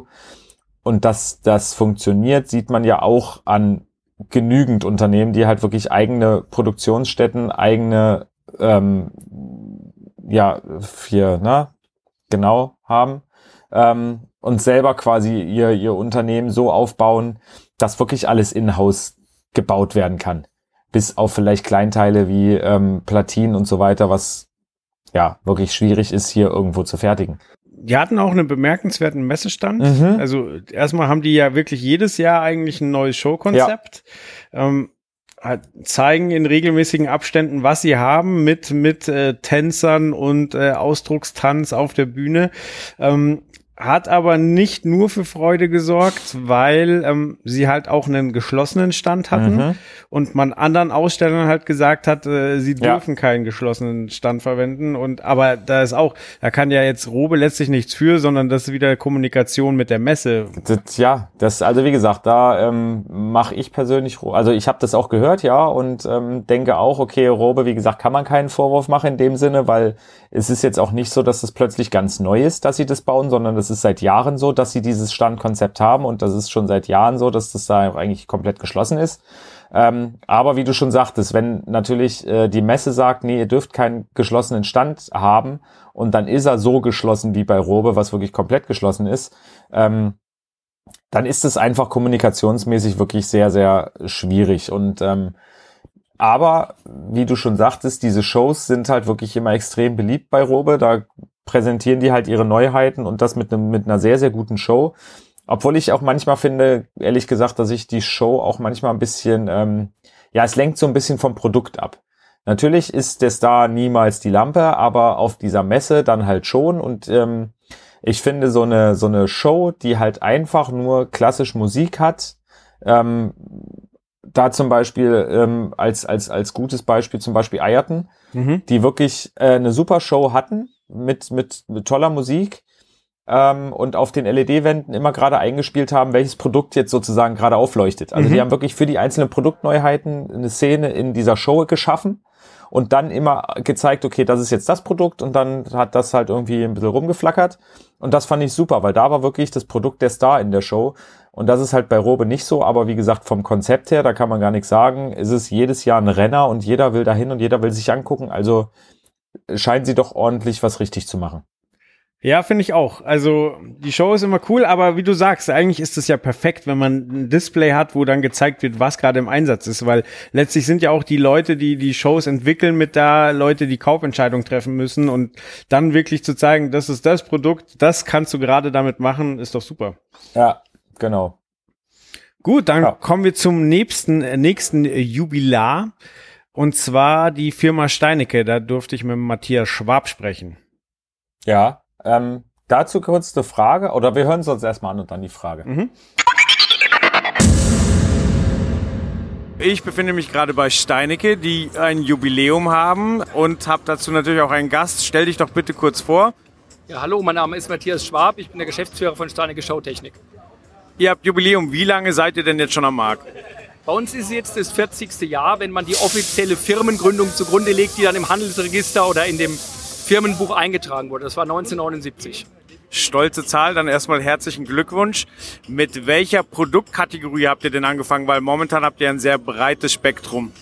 Ja, die äh, Produktkategorie ist gar nicht genau zuordnenbar. Also alles, was eigentlich ein mobiler DJ, eine Rolling Disco oder ein Kleinverleih braucht, so hat es gestartet, weil die Brüder Steinecke damals eben genau sowas hatten, mobile Plattenparty oder Rolling Disco, wie man das genannt hat. Und deswegen kam Ton und Licht gleichzeitig eigentlich. Kleine Gerätschaften für mobil. Okay, das heißt, äh, damals äh, war es wirklich so, dass die Leute keinen festen Club hatten, sondern durch die Gegend gezogen sind, um Party zu machen. Es war in den Anfangszeiten der Diskothekenszene eigentlich aus USA herübergeschwappt. Und äh, ganz gängig in Deutschland waren diese Plattenpartys. Man hat eine Halle gemietet oder ein Zelt irgendwo gemietet oder es wurde einem vermietet und man war dann Ausrichter oder Dienstleister für eine Musikveranstaltung. Und das war dann so, dass man mit einem Wagen hingefahren ist, hat Licht und Ton aufgebaut und hat dann da entsprechend seine Show gemacht, seine Veranstaltung gemacht und das dann irgendwie abgerechnet auf eigene Kasse oder mit dem, der einen gebucht hatte. Das war damals ganz gängig, 70er, 80er Jahre noch. Okay, und wie ging es dann weiter? Was waren denn die nächsten Schritte? Also wie kam es zu Steinecke, wie es heute ist? Ja, die Brüder Steinecke hatten dann irgendwann festgestellt, dass es eine ganz spannende Sache ist und Spaß macht mit der ganzen Geschichte, aber dass natürlich auch ein hartes Business ist, jeden Tag auf Tour, Aufbau, Abbau und alles. Und die hatten Nachfragen nach den Produkten, nach Licht- und Tongeräten. Und dann hat man gesagt, dann bauen wir die mal und verkaufen die. Und irgendwann ging es mit dem Bauen nicht mehr. Dann war die Frage, wollen wir richtig Hersteller werden oder wollen wir Händler werden? Dann hat man sich dazu entschlossen, Händler zu werden und die Materialien zu verkaufen an Interessierte.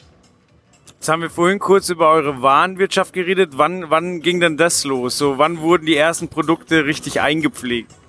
Zu meiner Erinnerung nach äh, ist die Warenwirtschaft 1990 an den Start gegangen. Eine Eigenentwicklung ist es auch bis heute. Wir haben ein ERP-System in recht großem Umfang mit äh, Datenbanken, mit Bilddatenbanken, Videoservern, allem drum und dran. 1990 in etwa ja, wurden die ersten Produkte in einer Warenwirtschaft angelegt. Und was würdest du sagen, waren so die markantesten Entscheidungen? Ähm, also was macht Steinecke heute aus? Gab es da so Milestones in der weiteren Entwicklung innerhalb der 40 Jahre, dass, äh, um zu, zu dem heutigen Stand zu kommen? Also ich denke, das Wegbrechen der damals grandiosen, großen Marken aus Italien, aus Spanien, ähm, Frankreich, ähm, England, äh, das Wegbrechen und daraus dann die Überlegung, was machen wir denn jetzt? Diese Firmen sind bald nicht mehr existent oder passen sich an die Zeit an. Und dann zu sagen, wir machen eigene Produkte, eigene Marken und dann die Ausgründung unserer, unserer Marken, Eurolight, Omnitronic, so sukzessive kamen immer mehr Marken dazu und das Ganze immer mehr zu professionalisieren mit eigener Qualitätssicherung, mit Produktion, dann entsprechend im Ausland Überwachung durch uns und sich wirklich als Handelshaus zu professionalisieren und immer starker Partner für die Händler zu sein. Das wollen wir aber nicht ändern, haben wir auch nie geändert. Ja. Aber die Markenbewirtschaftung, definitiv. Okay, dann sage ich vielen Dank und äh, wünsche viel Erfolg für die nächsten 40 Jahre. Ja, schönen Dank. Ja, okay, da hat sich meine Frage dann im Endeffekt eigentlich schon erübrigt, weil die wäre halt gewesen, dadurch, dass Steinecke ja sehr, sehr viele, ähm, ja, Firmen beziehungsweise Produkte im Portfolio hat, äh, war jetzt meine Frage einfach nur, wer hat jetzt Jubiläum gefeiert? Steinecke selber oder eines der Produkte oder wie auch immer? Aber wie gesagt, das wurde ja jetzt äh, gut dargestellt, dass im Endeffekt äh, Steinecke an sich mit der Handelsregistereintragung ähm, das Jubiläum von 40 Jahren feiert, was wirklich schon beachtlich ist. Ähm, vor allem auch für das Produktportfolio, was, was da, was da vorherrscht oder mittlerweile vorherrscht, weil sie ja, ja anders angefangen haben. Aber das ist schon, für, für einen Vertrieb ist das schon echt richtig ordentlich. Ja, und ich wusste gar nicht, dass es früher fahrende Clubs gab. Das fand ich mega interessant.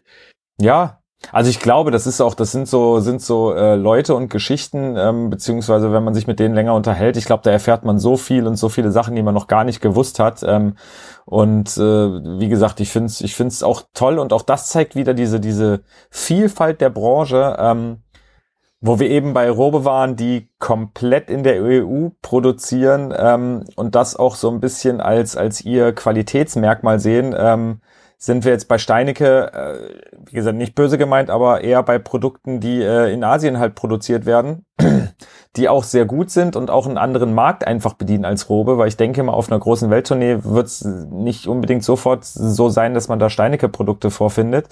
Aber ähm, das zeigt einfach mal, wie breit gefächert auch diese ganze Branche ist, dass es halt nicht unbedingt nur darum geht, dass äh, die High-Class-Produkte an Mann gebracht werden müssen und können, sondern dass es halt auch wirklich kleine, kleinere Clubs äh, gibt oder auch ähm, ja Theater und ähm, kleine Eventdienstleister, die halt eher, sage ich jetzt mal, auf etwas preisgünstigeres Material zurückgreifen, was trotzdem qualitativ hochwertig ist ähm, und damit sozusagen den Fuß in, in, in dieses ganze Business sozusagen stecken können. Und da finde ich super, wenn da ein Unternehmen wie Steinecke Showtechnik die passende Produkte im Portfolio hat und dann auch noch seit 40 Jahren erfolgreich am Markt aktiv ist. Ja, ja, und mit der Preisgestaltung erreichen die halt auch Leute, die sich gerade neu mit dem Thema beschäftigen, die, die genau. jetzt nicht wahnsinnig finanzielle Mittel im Hintergrund haben, aber die halt langsam selber was an den Start bringen wollen. Und da sind halt viele coole Produkte, die man, die man dann nutzen kann und die man halt auch bezahlen kann. Ja, definitiv. Was ich zu Steinecke noch interessant fand, war, dass die ja dieses Jahr sogar, ja, ich weiß nicht, ob ein größeres Standkonzept, auf jeden Fall ein anderes hatten, denn sie hatten zwei ja, Stände. Anderes. Richtig. Genau. Ich hatte äh, einen Termin mit äh, der Anja Metz von, ähm, von Steinecke.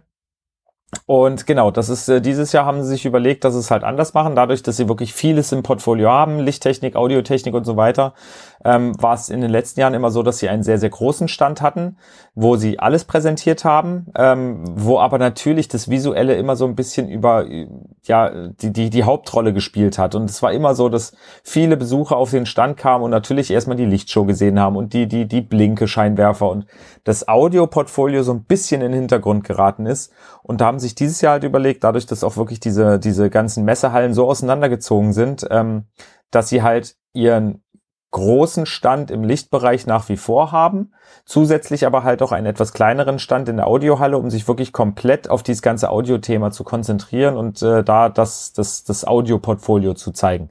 Was ich super fand und ähm, wie gesagt, das ist ja so ein Konzept, wo ich für einen Event-Rookie auch sage, es könnte ich mir auch gut vorstellen, in mehreren Hallen ähm, Präsenz zu zeigen, aber ja, wie gesagt, das äh, ist ein anderes Thema. Ja, Gut, dann kommen wir jetzt äh, zu einer Firma aus dem Süden. Äh, und zwar Gerne. die, die Firma. Muss ja auch sein. wir hatten, ich weiß nicht, ob vor zwei Jahren oder letztes Jahr hatten wir einen O-Ton aus Österreich. Da war es schwer, alles zu verstehen, aber ich glaube, ja. äh, beim Peter Klotz kriegt man das schon hin. Aber ich frage mich jetzt gerade, welche Firma jetzt hier noch nicht aus dem Süden kam, weil GLP sitzt ja in der Nähe von Karlsruhe, Robe hat den Deutschlandsitz in der Nähe von München, Steinecke sitzt, glaube ich, auch im Süden. Aber es ist toll, dass du jetzt äh, darauf aufmerksam machst, dass jetzt eine Firma aus dem Süden kommt. okay. Das machen wir so, da freue ich mich. Jetzt bin ich bei der Firma Klotz, äh, die dieses Jahr 40-jähriges Jubiläum haben. Bei mir ist der Peter erstmal Glückwunsch zum Jubiläum. Ähm, kannst du dich noch erinnern, wie das Ganze angefangen hat? Ja, wir waren halt damals relativ jung, wie wir angefangen haben und ähm, haben also angefangen mit Lautsprecherboxenbau.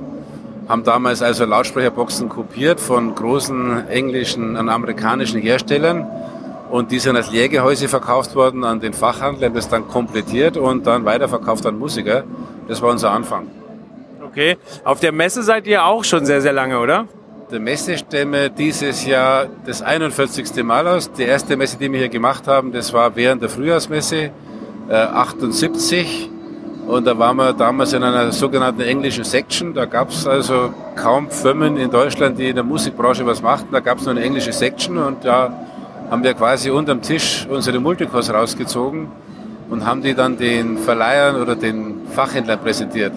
Das war so eher so Undercover-Verkauf. Das durfte man damals nicht machen. Das war damals extrem getrennt. Man durfte als Deutscher gar nicht so ausstellen hier. Das war so die Zeit. Wie ist dann der Gedanke gereift oder warum ist der Gedanke gereift, sich dann quasi auf das Thema Kabel zu spezialisieren? Na gut, ist in der Zeit, wo wir angefangen haben, haben wir auch immer Kabel verkauft. Wir haben also immer parallel damals äh, mit der Klotz Elektronik Kabel verkauft. Das war immer auch ein Bereich. Aber den haben wir erst vor 25 Jahren so richtig ausgebaut und haben dann das angefangen, was wir heute machen und mit, äh, mit sehr vielen verschiedenen Kabeltypen. Früher haben wir drei Kabeltypen gehabt, ein Multicore, 8-paarig, 16-paarig, 32-paarig, zwei Mikrofonkabeltypen und zwei Lautsprecherkabeltypen. Und heute sind es insgesamt, ich glaube, 450 verschiedene Kabeltypen sehr spezifisch, spezifische Artikel und das hat sich sicherlich stark verändert. Glaubst du denn, ihr bleibt jetzt für die nächsten 40 Jahre dabei oder, oder sagst du, ähm, ihr reagiert auf den Markt, ähm, vielleicht ergänzt ihr euer Sortiment irgendwann nochmal oder sagst du, Kabel sind das Thema, für das ihr steht und äh, wo ihr bei ihr bleiben wollt? Ja, das Kabelgeschäft, das hat mir ja schon oft totgesprochen. Es, hat, es gibt Sendemikrofone und es gibt die und die Anlagen. Es hat sich bis jetzt immer so entwickelt für uns, dass immer mehr Kabel eigentlich benötigt werden, sehr differenzierte Kabel benötigt werden, spezielle Kabel benötigt werden. Wenn man heute die neuen Line Array Systeme anschaut, hat jedes System ein eigenes Kabels, eigene Kabeltype, eigenes Kabelsystem. Und da sehen wir schon unsere zukünftigen äh, Märkte auch in dem Geschäft. Ob wir noch 40 Jahre hier sein werden, das weiß ich von meiner Seite, kann ich nicht als Ja beantworten, weil das liegt nicht unbedingt in meiner Hand. Das stimmt.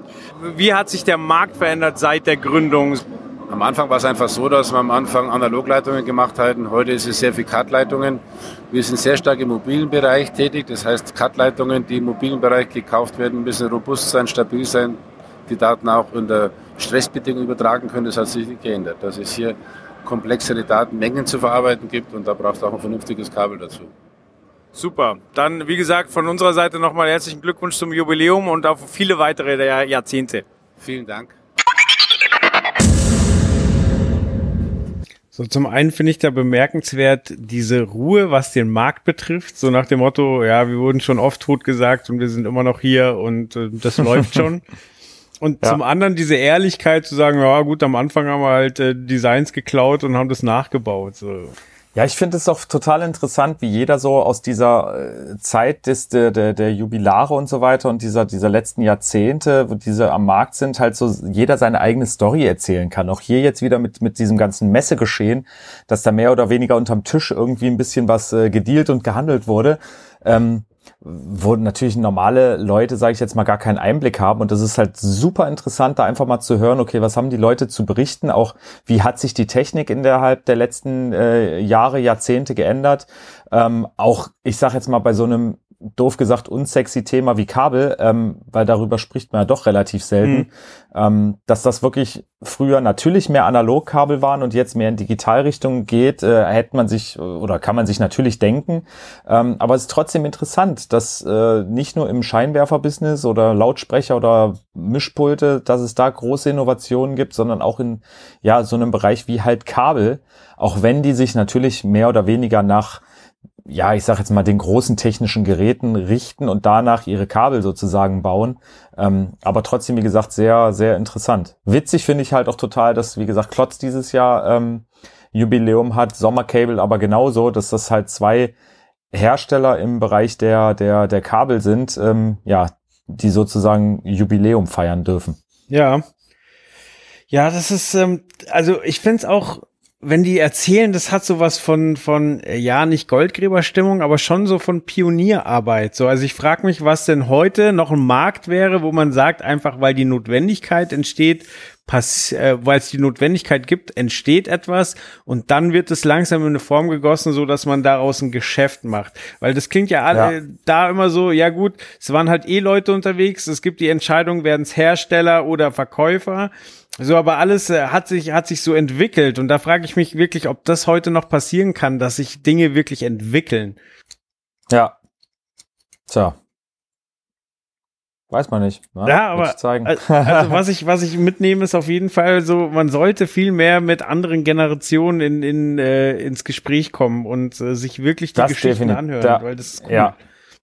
Ja, das glaube ich auch. Also wie gesagt, ich glaube auch gerade jetzt in der, wie gesagt, jetzt ist ja so eine Zeit, wo halt so relativ wenig passiert, auch äh, Produktentwicklungen und so weiter, aber ähm, gerade wenn man jetzt mit sich mit, mit, mit Leuten unterhält, Lichtdesignern oder auch, auch Sounddesigner, Sound-Engineers und so weiter, die vielleicht wirklich so vor, vor 10, 15 Jahren aktiv waren, ähm, das ist halt einfach, da, da erlebt man so viel und da lernt man auch so viel. Also auch, auch ich ähm, habe jetzt letztens oder beziehungsweise in einem der nächsten Hefte wird es eine Reportage geben über ähm, die technische Installation im, äh, ich glaube Borussia Park heißt das, im Stadion von Borussia Mönchengladbach. Mhm.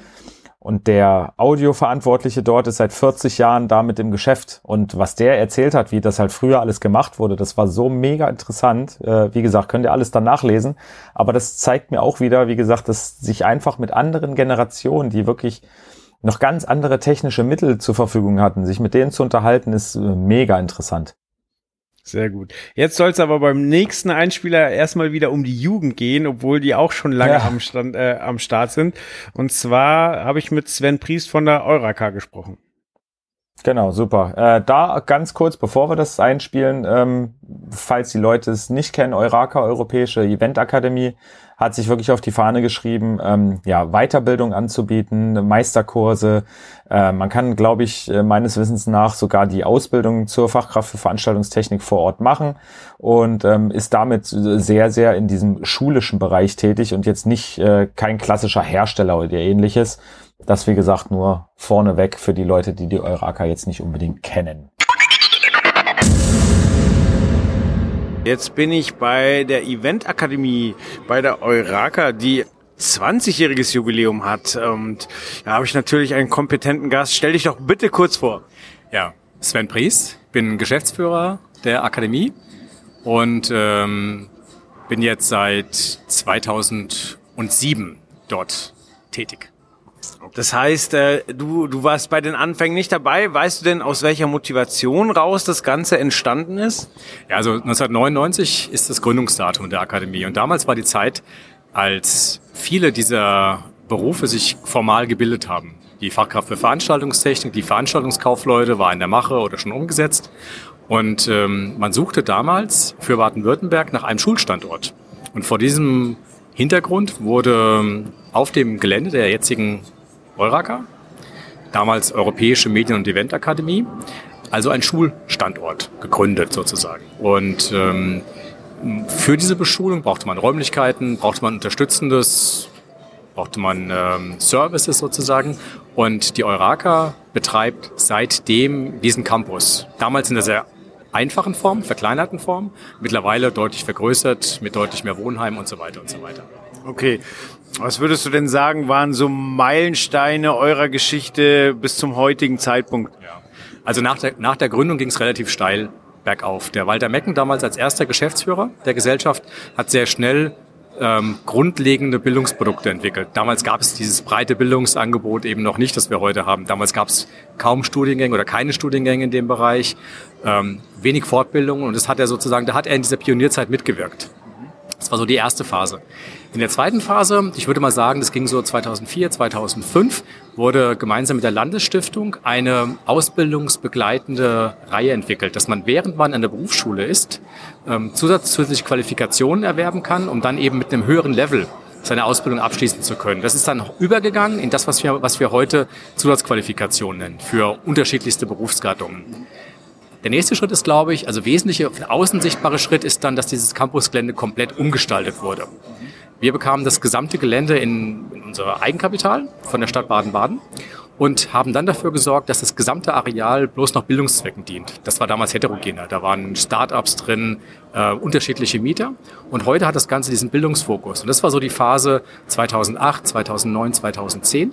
Damals wurde auch viel gebaut, umgebaut, hergerichtet. Und ähm, das ist so seit 10, 10, 11 ungefähr abgeschlossen. Danach kam 2008, 2009 Einweihung Akademiebühne, also unsere eigene Veranstaltungsstätte. Die kennt ihr ja vom Baden Award. Und die wurde ja damals ehemaliges Kirchengebäude der französischen Streitkräfte umgewandelt in eine Veranstaltungsstätte. Das war so der, es war so ein, ein wichtiger Meilenstein für den Campus. Und Anschließend gab es sozusagen schrittweise Weiterentwicklung. Also wir haben seit 2012 eine Hochschule auf dem Gelände, die also angefangen hat in den Bereichen Eventmanagement und Hotellerie, äh, Bachelor-Ausbildungen anzubieten. Und da sind wir damals mit elf Leuten gestartet, elf Studierenden, sind momentan bei 90, 95 Studierende etwa. Die sind auf dem Campus. Das IHK Bildungszentrum war lange auf dem Campus. Mittlerweile liegt der gesamte Bildungsbereich im Veranstaltungsbereich bei uns. Das heißt, wir haben die Meisterausbildung für die ähm, Veranstaltungstechniker übernommen. Direktvisiteure sind momentan bei uns. Das war auch ein wichtiger Schritt, weil dann ist das gesamte Portfolio deutlich runter geworden für uns. Seht ihr euch denn angekommen oder glaubst du, dass äh, sich das ganze Bildungssystem in dem Bereich immer noch im Wandel befindet? Also wir sind auf dem Weg. Ähm, das ist auch, da, da gibt es auch keinen Zielpunkt. Also was sich verändert, ist zum Beispiel, dass wir deutlich mehr Inhouse-Angebote machen als früher. Das heißt, so dieser Anteil der Präsenzseminare geht gleich zurück, der Anteil der Inhouse-Schulungen wächst. Das ist so, ein, das ist so eine, eine, eine wahrnehmbare Struktur. Daneben aber entwickelt sich ja auch, entwickelt sich ja auch ganz neue Bildungsstandard. Also die, die Verbände, IGVW und andere sind ja gerade aktiv an der Herausarbeitung neuer Standards. SQQ 1, SQQ 2, ähm, die Meisterausbildung wird novelliert. Da ist ganz viel in der Veränderung. Ähm, ein großes Thema, was die gesamte Branche bewegt, Häuser, Theater, genau wie den ähm, äh, sonstigen Veranstaltungsbereich ist ja das Thema Fachkräftemangel. Also die Frage, wo kommen die denn alle her? Wie bringen wir vielleicht auch quer Menschen in diese Branche hinein? Ist das dann automatisch die Fachkraft oder kann es auch was drunter sein? Wenn ich die Fachkraft habe, gehe ich gleich in den Meister oder gibt es gleich noch was zwischen Fachkraft und Meister? Also diese sich verändernde Bildungswelt passiert immer vor dem Hintergrund der Tatsache, dass die Branche mehr Leute braucht. Und da versucht man kreativ neue Wege zu finden, um dort vielleicht Menschen hineinzubringen. Okay, dann sage ich vielen, vielen Dank für den kurzen Einblick und nochmal Gratulation zum Jubiläum, auf dass es noch viele weitere Jahre werden. Vielen Dank, Dankeschön. Und dank diesem Interview habe ich es auch in die Halle 4.1 geschafft. das ist jetzt aber gemein.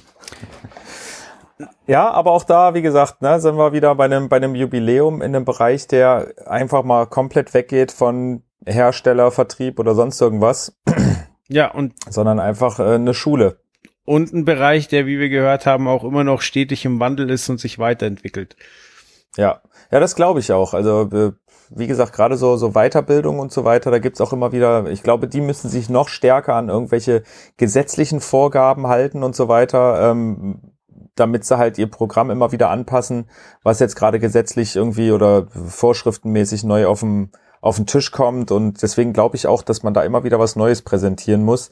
Ähm, wie gesagt, ich finde es auch total interessant, dass es da halt auch Sachen gibt, abseits von Veranstaltungstechnik oder generell der Veranstaltungsbranche, weil die zum Beispiel auch eine Weiterbildung zum Wedding Planer anbieten. Ähm, ja, das ist äh, so breit aufgestellt, ist, ja, ist wirklich interessant. Boah, Wedding Planner, das stelle ich mir hart vor, weil ich glaube, da hast du A, nur Kunden, die mit dem, was sie tun, noch keinerlei Erfahrung haben, also zum Großteil. Ja. Und B, Leute, die nicht gerade mit einem starken Nervenkostüm ausgestattet sind. Ja, das also, ich hatte mich vor Ort auch äh, mit mit der Euraka darüber unterhalten, weil ich halt auch so rumgewitzelt habe und gesagt habe, geil, jetzt mache ich auch einen zweiten Bildungsgang. Sie auch gesagt haben, das willst du eigentlich gar nicht, weil das ist wirklich, du bist der Depp für alles. Also das ist der Tag der Tage. Mhm. Du hast zwei Schwiegermütter an einem Tag. Das ist schon mal echt hardcore. Ähm, ja, und wie gesagt, wenn da irgendetwas schief geht, du bist immer schuld. Du bist dauerhaft unter Strom an dem Tag. Und wie gesagt, wenn alles gut läuft, ja, dann ist es dein Job gewesen. Wenn irgendwas schief läuft, dann bist du richtig mhm. dran. Also das ist, nee, lass mal. Aber egal, ja. Herzlichen Glückwunsch trotzdem zum Jubiläum. Absolut. Und ja, Sie haben den Baden-Baden-Award äh, kurz erwähnt, der jedes Jahr stattfindet und halt äh, äh, Arbeiten in der Richtung, also auch Veranstaltungstechniker, deren Arbeiten prämiert. Und da kann man sich äh, bewerben, wenn man. Ich glaube auch, ich wollte gerade sagen, ich glaube, das ist sogar ab sofort. Also, oder ab wann kann man sich da bewerben? Müsste ich nochmal gucken, aber ich glaube, es dürfte jetzt langsam dann beginnen, dass die Bewerbungsfrist sozusagen startet. Und äh, genau, da sind wir ja auch Partner sozusagen vom Baden-Baden Award und ich finde es toll, dass da junge Menschen im Endeffekt ähm, prämiert werden können und man muss halt nicht viel machen. Ich meine, seine Abschlussarbeit muss man sowieso schreiben und ob ich die jetzt da nochmal einreiche, um äh, dass da halt eine, eine Fachjury drüber guckt, ähm, finde ich persönlich jetzt halt kein, ja, kein großes Unterfangen. Ja, kein großer Mehraufwand und vielleicht gewinnt man ja. So ist das. Genau, und jetzt kommen wir quasi zum letzten und zum größten Jubiläum sozusagen. Richtig. Wer am Anfang der Folge gut aufgepasst hat, der weiß, was jetzt kommt. Für alle anderen, es ist König und Meier.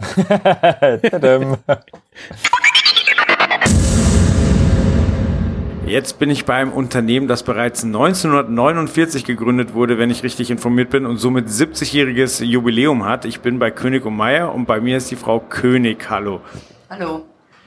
70 Jahre ist eine ganz schön lange Zeit. Ähm, da hat man wahrscheinlich niemanden mehr, der sich an die Ursprünge erinnert, der noch aktiv in der Firma ist. Ähm, in der wievielten Generation macht ihr das denn jetzt?